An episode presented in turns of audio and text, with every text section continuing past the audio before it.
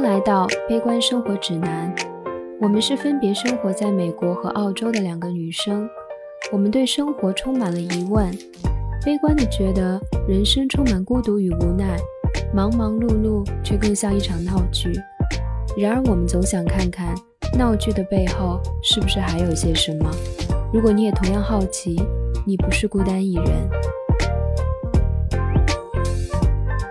如果你找不到自己的定位，他们就会给你定位。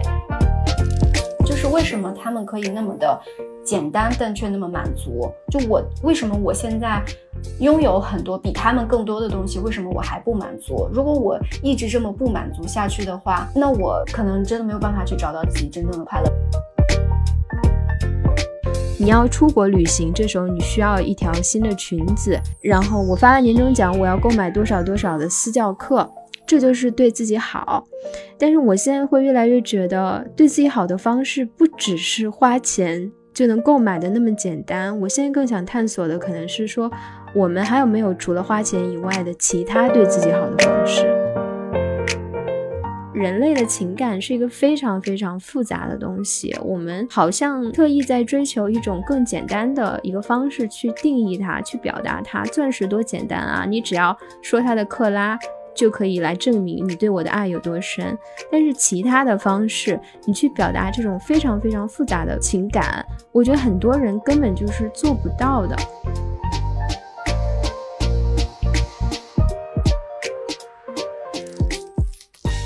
大家好，我是维，我现在人在澳大利亚的悉尼。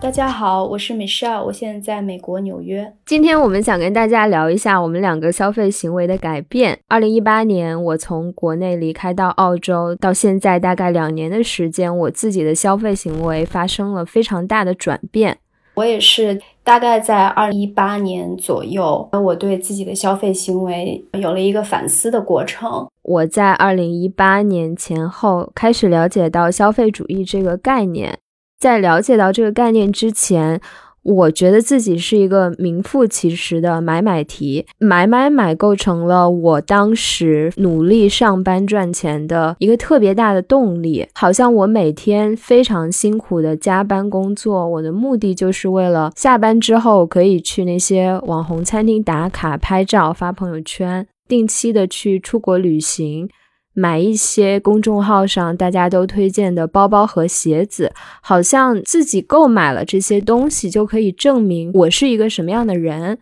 这就涉及我们上一期聊的关于工作对我而言，很多时候有一种无意义感的这个话题了。就我会觉得每天工作都特别的没有意义，就我不知道自己是谁，我也不知道我的价值体现在哪。我在公司今天待了十个小时，明天待了十一个小时。我究竟产出了什么？我又拥有了什么？所以你相比的话，购买是一件自己完全拥有这种自主权，我买来的东西也完全是属于我自己的这样的一种感觉，就会有一种很强的吸引力。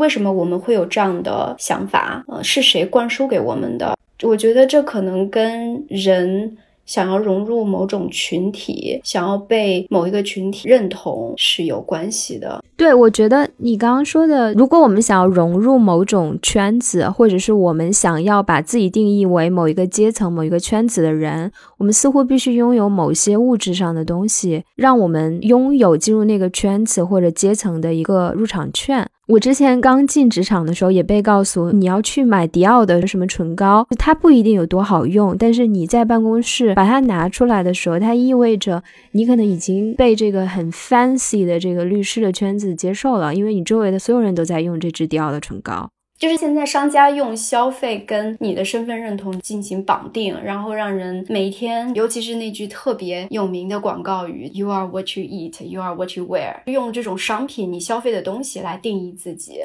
我反思过自己为什么会这么喜欢消费，消费让我感觉到我在行使自由，特别是自己开始上班赚钱之后，通过花钱来感受到这种自己为自己做主的这种自由。然后另外就是，它会让我觉得。是一种自我表达。当时我会觉得，我这么年轻，我现在不去买漂亮的化妆品，你要我四十岁、五十岁再买吗？我那个时候可能已经不想用这些东西了。或者是我出国旅行，虽然花掉了我一半或者所有的年终奖，但是我就是要趁年轻。轻的时候体验啊。等我年纪大了，我有家室了，跟现在体验是完全不一样的。我就会有这种概念，我就觉得钱之后还会赚到，但是年轻只有一次，我需要抓住这个时光，我去享受所有让我快乐的事情，我去拥有所有我想要的东西。今天还看了一个。人在写了一篇文章，他说，就是消费大概现在被分成不同的层级，最中间的一堆人可能就是我们，我们也不至于说非要一定就是把自己过得很清苦，呃，也买不起那种最贵的包包，商家。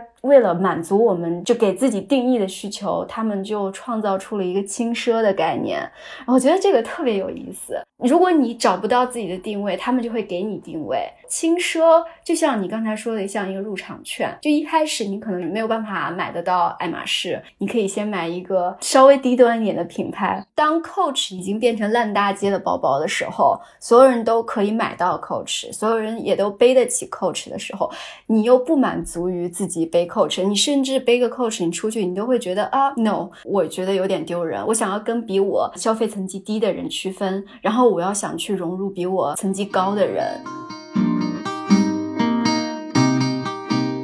社会上就是有一种消费的狂欢，大家的那种因为消费产生的快乐，就不停的在互联网上、社交媒体上散播。包括现在大家看什么李佳琦、薇娅直播卖货。就好像大家的业余生活这种消遣娱乐都是以消费的形式出现的。在二零一八年之前，我都没有听说过消费主义这个词，我不知道它是什么意思。我是在二零一八年辞职之后，开始有了大把的时间，我开始听播客。有一次非常偶然的机会，听到了一个播客在讲消费主义，然后他当时举了一个例子，他就是讲一个在香港可能是投资银行的一个女生。每天过着非常非常忙碌的生活，可能和你现在差不多，就是一直加班。然后他们也是分项目制的嘛，比如一个项目结束了，这个女生最大的快乐就是去买一个包。然后他们就详细的分析了啊，消费主义的概念啊、历史啊，以及对人的影响啊，我们要怎么去警惕它。当时我就觉得他举的这个例子就是我，就是每天大部分时间都在工作，没有任何的个人时间。真的有了个人时间，到了周末，可能唯一的乐趣就是去逛街买东西。我就忽然一下子就是被击中了，我就觉得这不就是我吗？但是当时的我并没有想到我要去做什么来改变这件事情。即使当时我知道消费主义这个概念之后，我还是不停的在买买买。我觉得这可能是一个过程，你的转变并不是那么容易的。后来我又看了很多的纪录片，包括 Netflix 上面的那个叫《极简主义》，还有《The True Cost》，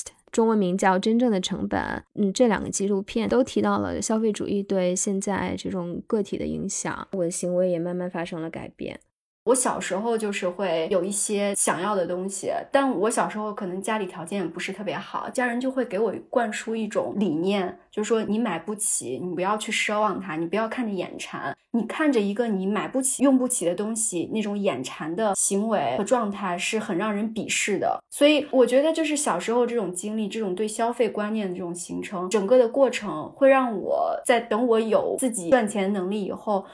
会以一种井喷式的方式去迸发出来，我就会觉得哇，有一天我突然挣了钱，我为什么不去买自己想买的东西呢？我为什么还要去压抑呢？我就会反思自己，我买它到底是为了什么？我是在弥补自己的某种内心精神世界的某一个残缺的部分呢，还是说我就是想享受花钱的过程？所以我觉得每一个人购买的行为背后，他都有一套自己的逻辑，这个逻辑可能是跟他曾经的经历有关。就是我在花钱这方面跟很多人相比还算是比较抠的，不是那么的容易大手大脚，特别愿意去花。由于这种有点抠，特别怕花钱的这种心态，导致我买了很多便宜的东西。尤其是当他说什么打折、什么买二送一，我就会特别容易被这种推销理念所绑架。本来我可能当时并不需要这个东西，可是我一看到哦有降价，我就觉得我可能会赚到。我今天不买，我以后可能需要呢，所以我就会有一种超前消费，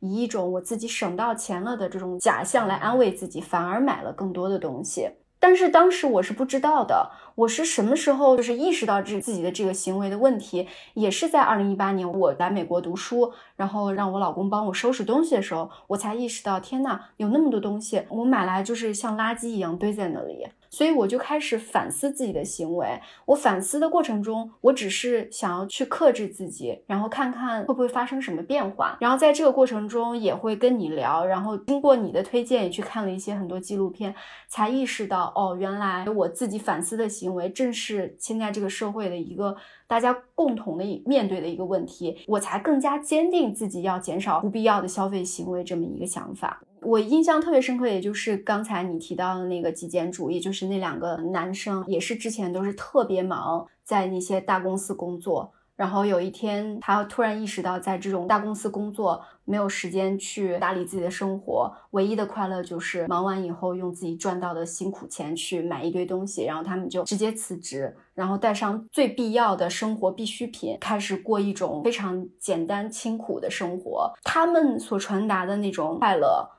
是我也想去体验的，是我想去尝试的。就是为什么他们可以那么的简单，但却那么满足？为什么我现在拥有很多比他们更多的东西，为什么我还不满足？如果我一直这么不满足下去的话，那我真的没有办法去找到自己真正的快乐。另外，我想分享的是，我看到我自己家人身上的一些行为，就比如说我妈妈，她早年自己的经历是非常贫苦的，我们的生活也都是非常拮据的，所以她一直会压抑自己的消费欲望，然后她生活过得非常节俭。等到她现在就是有一些自己的积蓄以后，她唯一想要的东西就是买衣服。她觉得在她最好的年纪，在她最漂亮的时候，她没有穿到她自己喜欢的衣服，她有极大的遗憾。现在就是作为一个中老年人，他的快乐就是弥补他曾经失去的那种物质的欲望，所以我才反思为什么他的现在的快乐仅仅基于他想拥有几件好看的衣服。因为我跟他有一段人生，就是我们的生活是重合的嘛，我也有那样的一个空白的东西、缺陷的东西在里面。如果我不去反思这个问题的话，那我以后我的下半辈子可能跟我妈会是一样的。可能我试图去填补那一块缺陷，但是那个缺陷是永远填不完的，而且它是一个无底洞。所以我开始反思自己的快乐到底基于什么。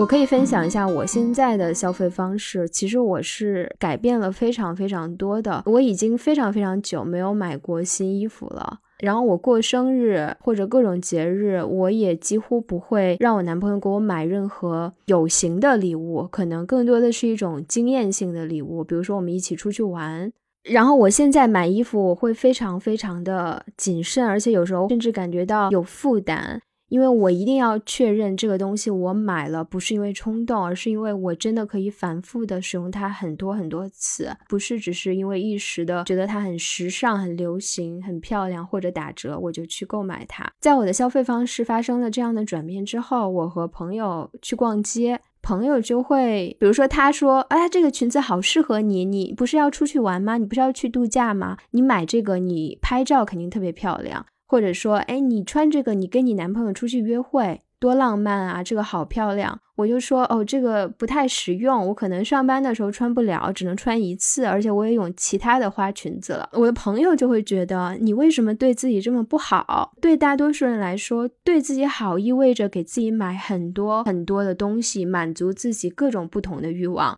你要出国旅行，这时候你需要一条新的裙子。然后我发了年终奖，我要购买多少多少的私教课，这就是对自己好。但是我现在会越来越觉得，对自己好的方式不只是花钱就能购买的那么简单。我现在更想探索的可能是说，我们还有没有除了花钱以外的其他对自己好的方式？我减少了自己的消费行为以后，我的心态上，我的精神是不是比以前更痛苦了？没有，我反而好像更加轻松了，就是我没有一定要去买东西的那种欲望被它绑架了，所以我现在基本上是一种放空的状态，我我没有特别多的欲望去买了，但是我如果一旦有一个需求的话，我也会跟自己去对话，看一看这个东西是不是真的有用，然后是不是真的值得买，那如果是要买的话，我们是不是可以有其他的一些选择，而不是说总是买一些可能用两三天。用一次就要扔掉的东西，所以这其实就是比以前的消费行为更加有意识吧。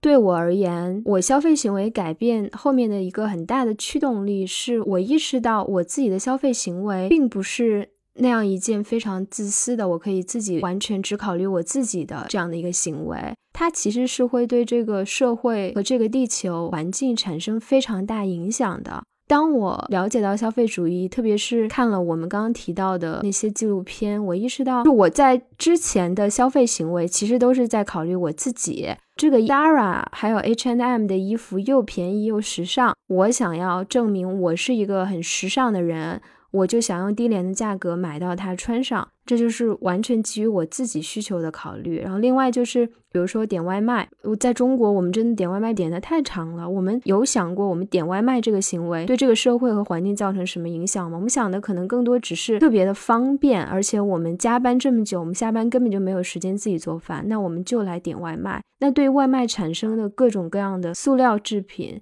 一次性的用品丢弃到环境中，其实我在了解到消费主义概念之前，我是对自己的这样的行为是没有任何这样的意识的。但当我意识到我的消费行为会产生的影响，特别是 The True Cost 的那个纪录片，他在讲说我们穿的这些快时尚的服装的品牌，它是怎么生产出来的？可能很多就是在孟加拉国、缅甸这样的欠发达地区，雇佣童工以及当地的这些工人。Zara 和 H&M 这些大品牌支付了非常非常低的这样的工资，把他们放在一个极度不安全的工作环境来生产出来，所以才使这个衣服的这个价格非常的低。当你真的看到自己的消费行为会产生影响，你就会有一种反思。你消费，你其实是你是一个可以自己去选择的个体，你有很多很多的消费选择。那其实就是相当于你在用自己的消费行为在做一种投票，你想要这个社会往哪个方向发展？你可以用自己的消费行为发出一种声音。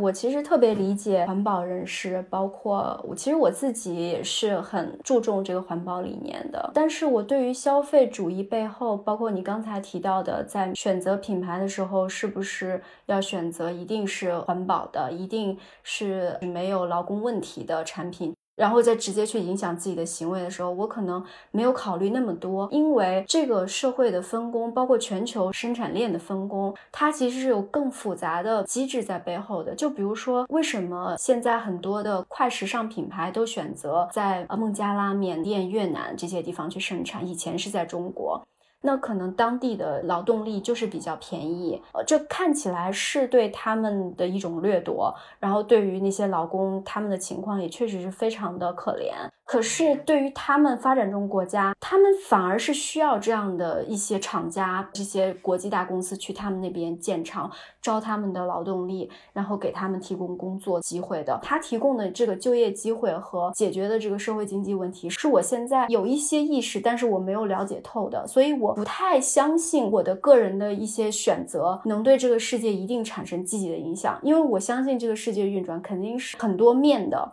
当我一味去关注环保问题的时候，那我有没有去关注发展问题？我相信我的消费行为是会产生影响的，每一个行为都是一个蝴蝶效应。但是我不知道我的行为产生的是一个什么样的影响。它可能出发点是好的，可能就像一个很长很长的波线一样，它到达那个终点的时候，它可能产生了一个不好的效果。因为我没有办法去把控，所以我没有办法去因为。我想象的那个终点的，我以为的好的结果来 justify 我现在这个行为，我只能去为自己负责。我不是说我的消费行为一定会产生好或者不好，我只是现在没有办法去下那个结论。所以让我去宣传反消费主义，或者是这种改变消费主义行为。让我去宣传的话，我可能不太会去宣传说，请关注环保，请关注劳工的权利，请关注其他的一些更大的一些东西。我可能只会关注我自己的身心生活发生了什么，我自己是不是攒下了更多的钱。我认同，就是说每一个人他做出一个决定的出发点肯定是有不同的。比如说我做出这个决定的出发点是因为更关注自身，然后对于你来讲，可能在关注自身的同时，你会认为自己的行为哪怕再微薄，哪怕就是零点零零零一的力量，也会对这个世界产生积极影响，所以你才会做这个决定。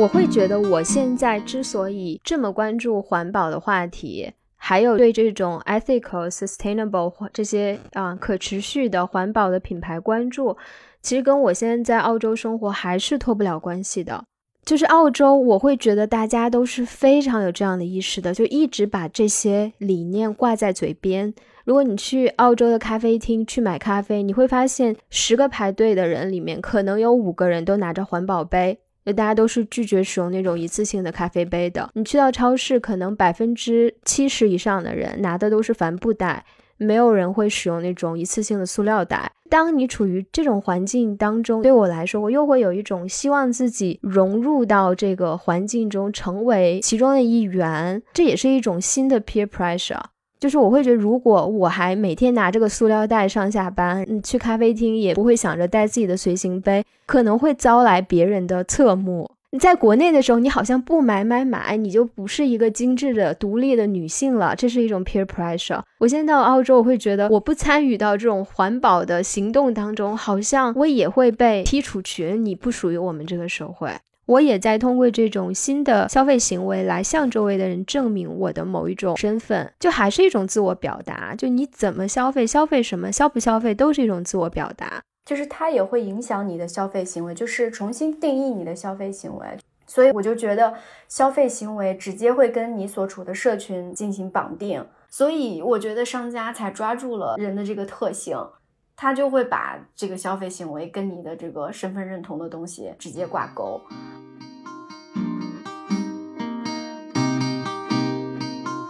除了一些对于我自己过去的经历，包括小时候的经历的一些反思以外，我觉得随着年龄的增长，变得成熟以后，你的需求不一样了，你的目标不一样了。可能我二十岁出头的时候，我就想要漂漂亮亮的，我就想要打扮的好看。但是可能进入到一定的年龄阶段，你会变得更加的对自己负责任和对周围的人负责任吧？可能这是一个变老的标志。我的目标可能更长远了，多少年之内，我想达到一种经济上的相对自由，就不再一直的为钱去忙忙碌碌、打打拼拼。这可能也是在一个人工作以后，进入到非常激烈的工作环境以后，可能意识到哇，原来钱赚的这么不容易，我需要承受这么多，你才会想到说我如何去尽快的脱离社畜的这种状态。这跟我们上一期聊的又接上了。然后，如果你要去攒钱的话，你肯定要去从那些不必要的消费行为中去把钱挪过来。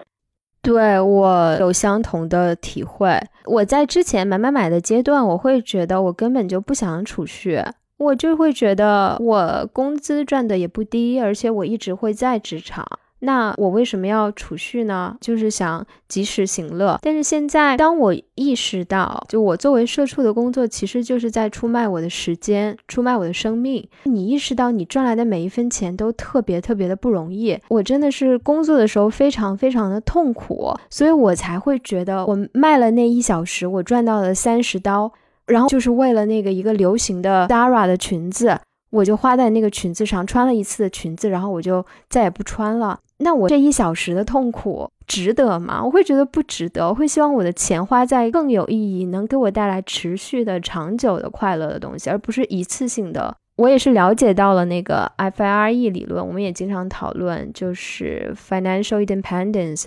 Retire Early 这样的一个社会运动吧。我也意识到，我真的是需要开始减少自己的开销，然后储蓄、投资，我才可能有朝一日。不做社畜。如果我现在不开始储蓄，我把我所有的钱都去享受，都去消费，消费一些一次性的短暂的快乐，我可能真的就是一辈子要困在这个社畜的死循环里。如果我的储蓄达到了一定的啊金额，我可以通过自己的被动收入来养活自己。那个时候自己是有。更多的选择，更多的自由的，我可能一周工作三天，工作两天，或者我工作一年休一年。那时候你真的就是有更多的选择，所以就是为了这个目标，也成为了改变自己消费习惯的特别强烈的一个驱动力。我不觉得我自己是严格的去践行了 FRE 所推崇的。每一种生活方式，但是我确实受益非常非常的多。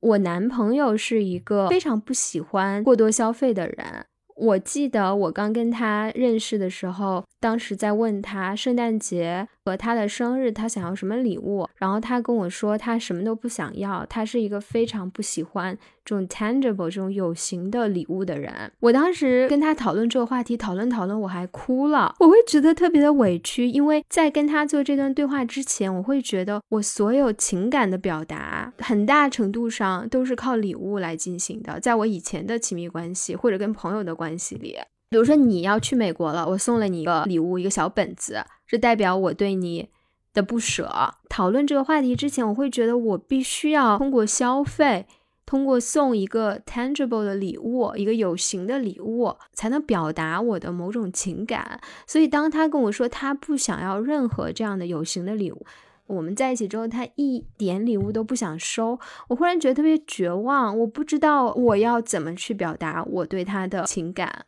你会觉得很神奇，你会忽然意识到自己以往情感表达是那么的依赖消费。对，特别经典的就是这个钻石的意义。求婚的时候，在结婚的时候，你一定要有一枚钻石，越大越好，越大就代表你们的爱更深。一般来讲都是什么男的送女的，如果这个。钻石够大的话，证明这个男的很愿意为这个女的花钱，证明他也有财力，就是它代表了很多对人的一些标签和定义。那至于这个钻石本身它有没有价值，它价值多大，它其实只是一颗石头而已，而且它的储量是惊人的，在全世界。那么到底是谁赋予了它的某种意义呢？觉得是商家的一种宣传，所有的表达，爱的表达。呃，祝福的表达都以一种实际的方式来进行。我们人类之间的这种情感的连接，到底要通过其他什么别的方式去表达，才能有更多的选择性吧？对，我觉得我们是要思考这个问题。因为你刚刚讲钻石这个问题，让我觉得好可悲啊！两个亲密的人，他们决定走进婚姻，这个时候你需要用一颗钻石这样的一个物质。一个可能实际价值什么都不值的东西来定义这个男生对这个女生的爱究竟有多深？人类的情感是一个非常非常复杂的东西，我们好像特意在追求一种更简单的一个方式去定义它，去表达它。钻石多简单啊，你只要说它的克拉。就可以来证明你对我的爱有多深，但是其他的方式，你去表达这种非常非常复杂的情感，我觉得很多人根本就是做不到的。听到很多男生之间的这种讨论，包括影视剧里面，他们就会说。啊，很简单啊，他生气了，送他一个包呗，包治百病；送他一个鞋子，或者给他银行账户里面打多少钱让他去消费。当然，这个会有一些性别的议题在里面，但就是这种所谓艺术作品表达出来的这种现象，会让你觉得问题解决的方式就是用物质来表达。我们不会去真诚的去道歉，我们不会去以自己的行动去反思自己的问题，为什么会出现矛盾。为什么会出现吵架这样的情形？反而是说我如何尽快的去解决这个问题，尽快的让我们的关系恢复。那我就用物质。更多的时候是对方坦然去接受啊，他既然送了我一个东西，那就 OK 了吧。而且鉴于这个东西这么贵，看来他是真心的悔过。我就觉得这个问题还是在的，而且还多了一个东西在。那你之后这个问题如果没有解决，再重新浮现的时候，你再看到这个东西，会不会觉得很讽刺？物质还有这种消费，其实是一种很直观的、很短平快的一个去衡量某种看不见的情感，或者是对你自我的定位的一种方式。我刚刚也讲，我觉得人类真的是一个具有多样性以及复杂性的这样的一个生物，就他所表达出来，他所拥有的这种情感和他对自我的定位、自己的感受。也是这样的，但是好像在这个消费社会之下，我们是在寻求一种更简单的方式来定义自己，来表达自己。就我们有些逃避自己的复杂性，这么复杂的情感，我就是想找一个很简单的出口来衡量它，来表达它。复杂性，我不想去面对它，我就是想要逃避它。就包括贴标签，我觉得人类各种各样的行为都是在逃避人的复杂性。这个就让我想起那个什么阿呀哇哇，还有你知道网上现在流行的那个好嫁风？哎呦，我的天呐！我经常看，我真的是每看一次我都直摇头。就是婚恋这个问题多复杂呀！那他现在就有阿呀哇哇和那个微博上搞好嫁风的那个人，就给你搞出一套理论，你就按我这个什么一二三，你先定义一下你自己几分，长相是五分还是六分？哦，你是不是一个普女？普女的意思就是你一个出身非常普通。各方面条件都非常普通的女性，那这时候你婚恋怎么办？然后人家都给你设计好了，你普女就要去找一个什么几分男，什么男，他外表几分，他家世几分。然后后面呢，你要要嫁妆，如果你要的嫁妆他不给，你就要立刻分手。在谈恋爱的时候，你先要试探他，他给不给你买包、买口红？他生日礼物送你五千的还是五百的？送五百的立刻分手，送五千的那可以继续谈。就全都是这样的理论，包括。教女生怎么样穿的啊是好嫁风的衣服，这样你穿这个衣服你就好嫁出去了，因为大多数男生都喜欢这样的女性。我觉得它肯定是存在它的合理性的，就基于基数，在中国在东亚的环境下，可能确实很多男生喜欢那样表现、那样穿衣服的女生，你可能确实能找到一些就是对你有意思的男性。但是这些理论会让我觉得，他把人都画成了一个非常扁平的这样的一个形象。每个人所需求的东西都是一样的嘛？就每个男性所找的都是穿粉色上衣、毛茸茸的裙子的女生吗？每个人她的那种复杂的多样性去哪儿了？大家都不考虑，大家就想找一个非常简单的方式来解决婚恋这样一个复杂的事情。这个其实是跟商业运行模式其实是有关联的，品生产的模式就是流水线，全都是标准化。然后非常快，效率会非常高。那么这种消费模式，这种生产模式，它会逐步的深入到生活的方方面面，包括我们的人跟人之间的关系。我觉得这跟我们这个生活就是节奏会特别快也有关系，因为我们的时间确实是被工作占的太满了，我们甚至都没有时间好好去了解一个人，好好的去跟他发展关系。那我现在到了一个节点，我就需要在社会评价体系里面，我就需要赶紧找一个伴侣，我就赶紧结婚。那我只能去找一个短平快的方式去解决这个问题。对我，所以我觉得有时候大家推崇这种买买买的生活方式，也是因为它快乐来的特别快，特别简单，特别直接。就我们都体会到那种淘宝下单之后等包裹的那种非常期待的。那种感受，拆开包裹那一刹那特别快乐的感受，或者是你在购物的时候幻想自己穿上这件衣服多漂亮，然后去旅行多开心的时候的那种非常非常容易获得的快乐。就如果我们现在说我们要抵制，我们要改变这样买买买的生活方式，那你可能又需要经过一个很痛苦的一段时间去探索，除了买买买以外，我们还能通过什么样的方式去获得快乐？这可能并不是一件容易的事情。对，我觉得你刚才提到的，在改变自己的消费行为、克制自己买买买的行为之后，你变得更加愿意去面对自己的复杂性，愿意面对自己和他人关系、生活当中问题的复杂性。我觉得这一点确实是有意识的，真正面对问题的一个开始。真正面对问题是解决问题的第一步。当然，我们可能永远也解决不了某一些问题，但至少当你真正的去看这个问题的时候，你会变得更加的真实。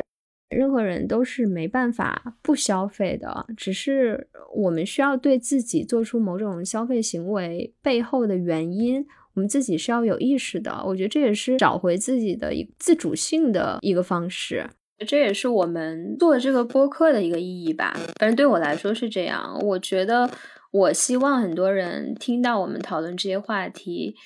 也可以去更多的比较有意识、有能动性的去反思那些我们可能都习以为常的一些现象或者社会规则。消费习惯是这样的，任何事情都是这样的。就你一旦开始反思，这不是一个特别愉悦的一个过程，不是一个特别轻松的过程，中间可能非常的痛苦。但是，为啥痛苦我们还要去做呢？我觉得人对自己的掌控本身，如果你一旦体验到这种掌控感，你就会再也回不到过去了。我们之前也经常讨论什么到底做快乐的猪还是痛苦的苏格拉底。你刚才说的特别对，就你一旦你你有意识哦，现在还有一个选择叫做痛苦的苏格拉底，或者这个选择就叫苏格拉底。你一旦开始有意识了，你不一定就成为了苏格拉底，这时候你已经回不去快乐的猪了，你只能成为一个痛苦的猪。对，能不能成为苏格拉底，这个真的不知道。你可能会成为一个痛苦的猪，有可能。这头猪会认为它跟猪圈里面其他的猪都不一样，然后就很痛苦，因为其他猪都是快乐的猪，你是痛苦的猪，然后就全都推翻了。我既然始终都是一头猪，我还是要做一个快乐的猪。我觉得这个概念还挺 tricky 的，就我们不能说我们自己一旦思考就成为苏格拉底，但是我觉得一旦思考，我觉得思考本身掌控自己本身，对抗某种强大的商业消费模式带给我们的这种冲击，本身就是一种快乐，本身就有成就感。我觉得，好吧，今天这个就录到这儿吧。那你不来一个 ending 吗？就是那个痛苦的猪，就是我们的安迪。哈哈哈哈哈。